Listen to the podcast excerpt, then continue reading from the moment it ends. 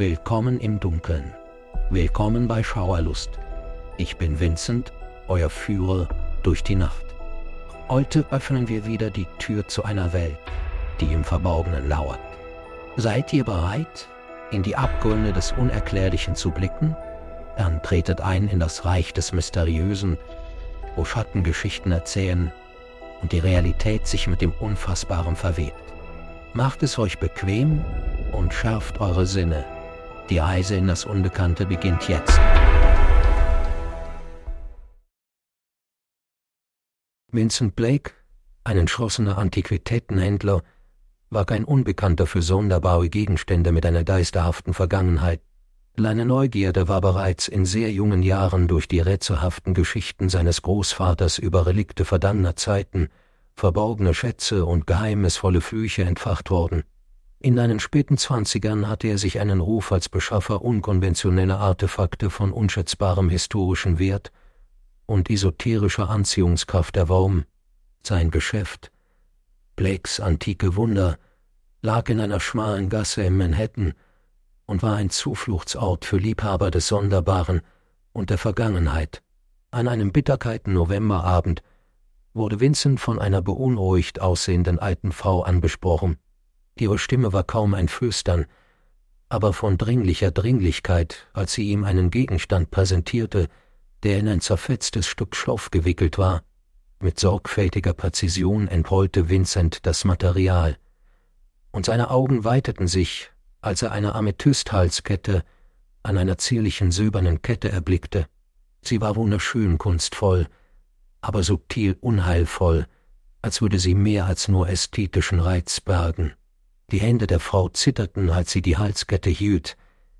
Ihr Blick vermied direkten Kontakt damit. Mit einer Stimme, die vor Angst schimmerte, erzählte sie von ihrer Geschichte, eine Geschichte voller Horror und Entsetzen, wie ein unheimliches Schlaflied, das in der Dunkelheit der Nacht geflüstert wird. Die Halskette, erklärte sie, sei ein verfluchtes Artefakt, das seit Generationen in ihrer Familie weitergegeben werde, Ihre Ursprünge reichten zurück zur antiken Zivilisation von Sumer, wo man glaubte, dass sie von einem Hohepriester geschmiedet wurde, der zu tief in die Welt des Übernatürlichen eingedrungen war. Der Fluch war grausam und endgültig. Er gewährte ewiges Leben zu einem brutalen Preis. Der Tiger würde für immer den Tod derjenigen miterleben, die er am meisten liebte. Verzweifelt und sichtlich verstört flehte die Frau Vincent an, die Halskette zu nehmen, in der Hoffnung, den Generationenfluch zu brechen, der ihre Linie heimsuchte. Als Vincent den echten Schrecken in ihren Augen wahrnahm, war er fasziniert von der gruseligen Geschichte.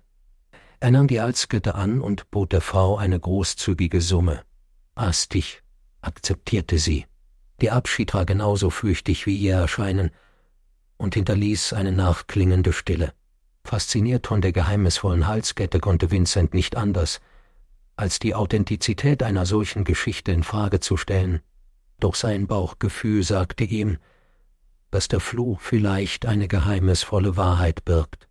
Die Halskette hatte eine ungewöhnliche und unheimliche Energie.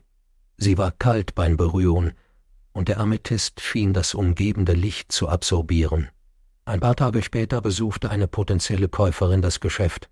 Eine elegante und wohlhabende Frau bewunderte die reiche Antiquitätensammlung von Vincent. Ihre Augen fielen auf die verfluchte Halskette, die Anziehungskraft des Amethyststeins und die fesselnde und furchterregende Geschichte hatten sie sofort in den Bann gezogen. Kurz einer schwachen Warnstimme in ihm verkaufte Vincent die Halskette an die Frau. In diesem Moment schien die kalte Atmosphäre seines Geschäfts sich zu verschlimmern. Sein Atem bildete einen Nebel, und ein Gefühl der Unruhe erfüllte die Luft. Er schob es beiseite und schrieb es der Winterkälte zu, fragte sich aber kurzzeitig, ob die Halskette tatsächlich einen Fluch in sich trug. Diese Transaktion markierte den Beginn einer unheimlichen Saga, die letztendlich Vincents Skepsis auf die Probe stellen würde und seine vernünftige Welt zerstören würde. Tage vergingen zu Wochen, und in einer ungewöhnlich bitteren Nacht nahm Vincents Leben eine erschreckende Wendung. Er erhielt einen Anruf. Die Frau, die den Anhänger gekauft hatte, war mysteriöserweise von ihrem Balkon im fünften Schlock gefallen. Erschüttert und bestürzt von der Nachricht, musste er den Anhänger am Tatort identifizieren, als Teil des Ermittlungsprozesses, da der Artikel in seinem Geschäft verkauft worden war. An Betreten der luxuriösen Wohnung der Frau traf ihn die Realität des Ereignisses hart. Er bestätigte, dass der Anhänger tatsächlich der war, den er verkauft hatte. Er lag neben dem zersplitterten Balkonglas und schimmerte unheilvoll, während die roten und blauen Lichter der Rettungsfahrzeuge auf seiner Oberfläche reflektierten. Er spürte, wie seine eisige Anziehungskraft ihn anzog, sein Ruf rebellisch gegen das Chaos der schrecklichen Szene. Die harte Realität des Todes der Frau war ein bitteres Erwachen. Die Übereinstimmung war unheimlich, und ein beunruhigender Gedanke kroch in seinen Kopf. Könnte der Fluch des Anhängers real sein? Als er das Gebäude verließ, hauchte ihm eine gruselige Böe einen Warnruf zu, ein Andenken an die Horrorgeschichte, die er verkauft hatte. Die Erkenntnis nagte an seinem Verstand, und Angst begann in sein früher skeptisches Denken einzuschleichen. Mit dem scheinbar bestätigten Fluch war ein gefährliches Relikt auf freiem Fuß, ein Relikt, das er verkauft hatte, ein Relikt, das sein erstes Opfer gefordert hatte, Überwältigt von Schuld und brodender Unsicherheit schien Vincents eigener Schatten eine Furcht in sich zu tragen, als er zu seinem Geschäft zurückkehrte. Er ging auf und ab und verdaute die Realität dessen, was geschehen war. Jeder Schritt hallte durch das stille Geschäft und erinnerte Grimmen an den plötzlichen Tod der Frau, nicht mehr in der Lage, die vergangenen Ereignisse als bloße Zufälle abzutun, dachte er tief nach seine Gedanken kreisten um den verfluchten Anhänger. Tare verblassten zu einer kalten, dauen Nebelsuppe aus Trauer und Unbehagen. Vincent fand sich in einem beunruhigenden Muster schlafloser Nächte und furchtbarer Tage gefangen. Selbst als Kunden einprudelten, wurden ihre Gespräche nur noch zu Flüstern in der Dunkelheit, die seinen Verstand umhüllte. Er spürte, wie das Geschäft, einst ein Zufluchtsort der Kuriositäten, nun eine unheimliche Leere widerhallte. Gerade als er dachte, dass die Paranoia seine Rationalität bis auf die Knochen zerfetzt hatte, manifestierte sich der Fluch erneut. Ein düsteres Nachrichtenreport flimmerte im Fernsehen in einem kleinen Café. Ein Schwugsammler wurde tot aufgefunden, und neben seinem Bett hing unheilvoll nichts anderes als der verfluchte Anhänger. Der wohlhabende Sammler, bekannt für seinen exquisiten Geschmack für antiken Schmuck, war das nächste Glied in der brutalen Kette des Fluchs und markierte Opfer Nummer zwei. Vincent wurde übel, als er von dem Tod des Sammlers erfuhr. Die Beschreibung des Anhängers ließ keinen Raum für Zweifel. Die Schwere des Fluchs des Anhängers drang tief in sein Gewissen ein und lähmte ihn in eiskalter Angst. Sein skeptischer Verstand war von einer Flut unausweichlicher Fakten überwältigt worden, und seine einst tröstliche Welt der Antiquitäten war nun von einer finsteren Wahrheit befleckt. In dem Versuch einzugreifen und weiteres Chaos zu verhindern, beschloss Vincent, den drängenden Ruf der Verantwortung, den der verfluchte Anhänger auf ihn ausübte, nicht länger zu ignorieren. Er übergab vorübergehend das Eigentum seines Ladens an seinen vertrauenswürdigen Assistenten und machte sich auf die Suche, das bösartige Relikt zurückzufordern. Mit Hilfe seiner Verbindungen konnte er den Anhänger bis zu seinem aktuellen Besitzer zurückverfolgen. Ein exzentrischer Milliardär, der mit paranormalen Artefakten experimentierte. Vincent gelang es, eine Einladung zu einer der privaten Veranstaltungen des Milliardärs zu sichern. Sein Herz klopfte, seine Hände umklammerten schwitzig die Einladung, als er das prächtige Anwesen betrat. Dort, inmitten einer Kavalkade exquisiter Statuen und Kunstwerke, lag der tödliche Anhänger stolz inmitten der Sammlung des Milliardärs ausgestellt. Der Milliardär, fasziniert von Vincents Kenntnis des sumerischen Ursprungs des Anhängers und dem puren Schrecken seines Fluchs, wies vorübergehend seine Exzentrik außer Acht. Als die Nafte einwarf, fand sich Vincent in einem gefährlichen Spiel der Überredung wieder, indem er versuchte, den Milliardär im Interesse der Sicherheit dazu zu bringen, den Anhänger herauszugeben. Allerdings ließ sich der Milliardär, verzaubert von der mystischen Anziehungskraft des Anhängers und seinem verlockenden Versprechen ewigen Lebens, von den Warnungen nicht beeindrucken. Er bewunderte den drohenden Fluch als abenteuerlichen Nervenkitzel, als Beweis für sein Vermächtnis.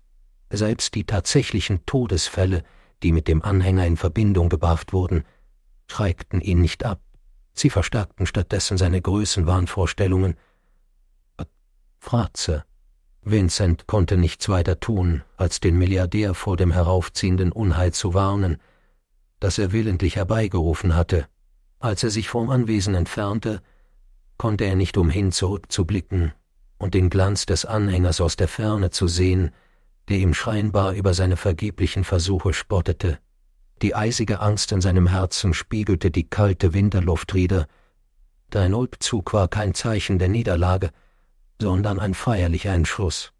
Der verfluchte Anhänger musste gestoppt werden, und er würde derjenige sein, der seinen grausamen Kreislauf zerschmetterte. Vincents Rückzug vom Anwesen war kein Ende. Er martierte den Anfang einer Horrorgeschichte, die in alten Flüchen und mystischen Gegenständen verwurzelt war. Vor dem Hintergrund der Normalität erkannte er, dass er unfreiwillig einen gefährlichen Kampf provoziert hatte. Sein Gegner war ein verfluchtes Relikt, das die Konventionen von Zeit, Baum und Sterblichkeit überstieg. Deine Welt der Fakten brach zusammen und zerfiel, ersetzt durch eine tiefere Wahrnehmung der paranormalen Realität, und er befand sich im Auge des Sturms. Lein Entschlossenheit hallte in der Stille der Nacht wieder, als er sich vom Anwesen entfernte. Der verfluchte Anhänger hatte noch nicht sein letztes Opfer gefordert. Sein bösartiger Kreislauf des Todes war noch lange nicht vorbei, und er und Vincent Blake immer tiefer in die erschreckende Realität seiner Situation versank, gab es eine düstere Gewissheit.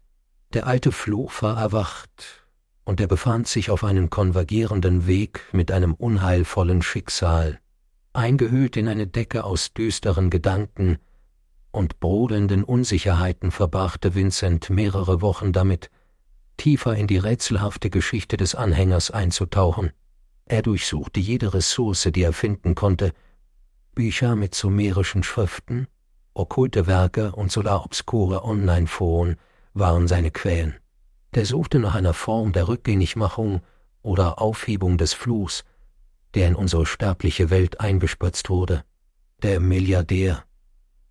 Unbemerkt in seinen Wahnvorstellungen vom ewigen Leben wurde als vermisst gemeldet. Ein Schauder lief Vincent über den Rücken, als die Nachrichtensprecherin von einem wohlhabenden Mann sprach, der zuletzt mit einem mysteriösen Amethystanhänger gesehen wurde.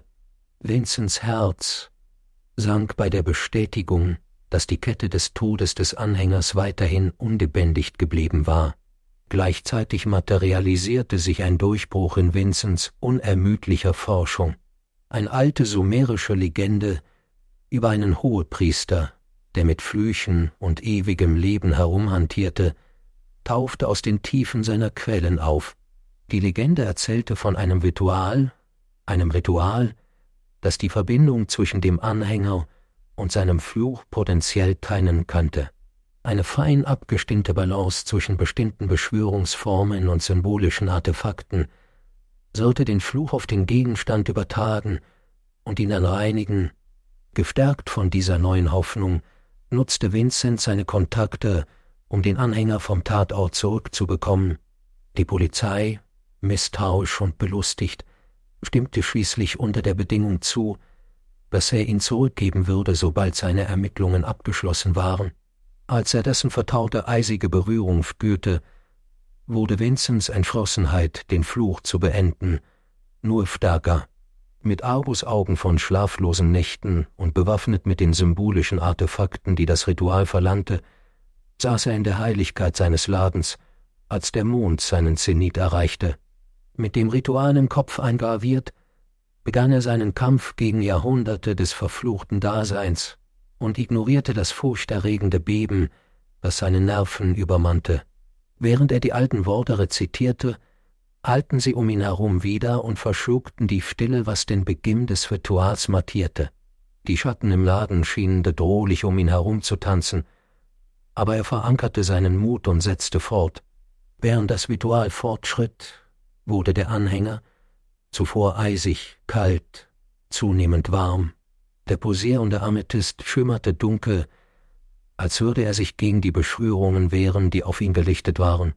Schließlich, als der letzte Satz von Vincents Lippen verhallte, strahlte der Anhänger eine intensive Hitze aus. Eine nervöse Schweißperle lief Vincent von der Stirn, während die Stille erneut in Blakes antike Wunder Einzug hielt. Der Anhänger saß unheimlich friedlich da, jeglicher Widerstand von ihm erstickt und verstummt.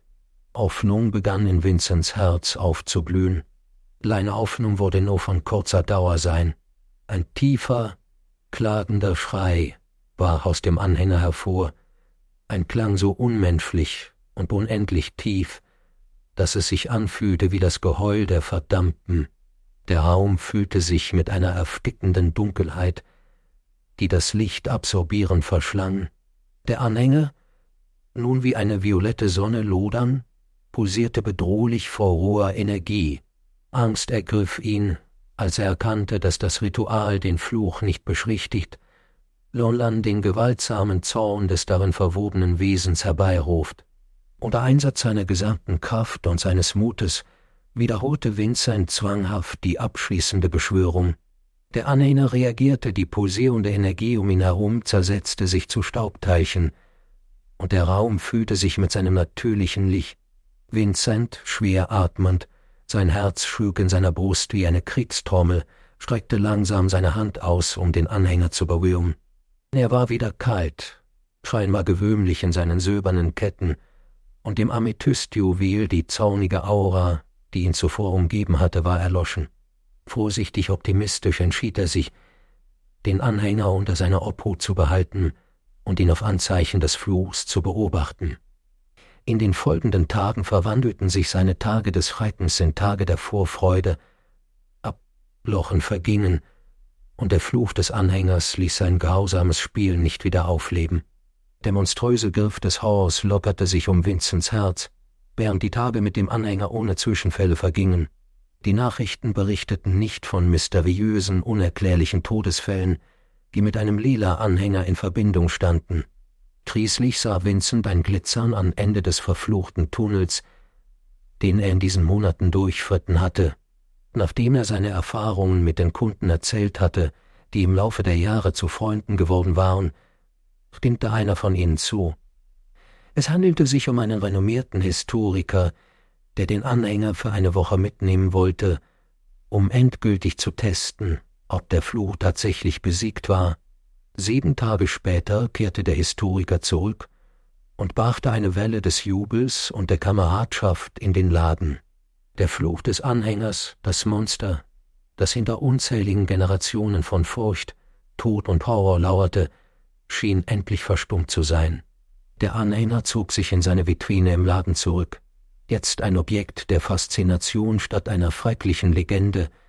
Das, was Vincent betrifft, so hatte sein einst skeptischer Geist einen unheimlichen Sturm überstanden, der ihm ein intimes Verständnis für die unsichtbaren Kräfte verlieh, die hinter der Realität lauer. Während er leise mit dem Amethystanhänger spielte, verspürte er ein Gefühl der Erfüllung. Der hatte nicht nur einen alten Fluch vertrieben, sondern auch das Erbe seines Großvaters aufrechterhalten. Sein Name Vincent Blake wurde als Bewahrer von Antiquitäten befestigt in diesem neuen Frieden. Jedoch schlummerte tief in dem unschuldig aussehenden Amethystanhänger immer noch ein Hauch urtümlicher Bosheit. Er ruhte, war still, aber immer präsent und erinnerte Vincent an das aufregende Horrormärchen, das er erlebt hatte. Es war der Fluch, gegen den er gekämpft und vorerst gewonnen hatte. Seine Geschichte diente als gespenstisches Zeugnis für die verborgenen Wahrheiten und beunruhigenden Geheimnisse. Diese waren mit alten Flüchen und Objekten verbunden. Es war eine unheimliche Geschichte, die man im Fatten von Blakes Antiquitätenwundern flüstern konnte. Das war's für heute bei Schauerlust. Ich hoffe, die Schatten der Erzählung haben euch ebenso gefesselt wie erschauern lassen. Erinnert euch, Ich bin Montag, Mittwoch und Freitag hier, um euch an Orte zu führen, an denen das Unerklärliche herrscht und das Unheimliche zum Leben erwacht. Folgt mir weiterhin auf eurer bevorzugten Podcast-Plattform, teilt eure Gedanken und bleibt ein Teil der stetig wachsenden Gemeinschaft der Nacht. Und denkt immer daran, dass in der Welt von Schauerlust nicht so ist, wie es scheint. Bis zum nächsten Mal, wenn wir wieder die Tür zur Dunkelheit öffnen. Schlafet wohl und träumt. Wenn ihr könnt.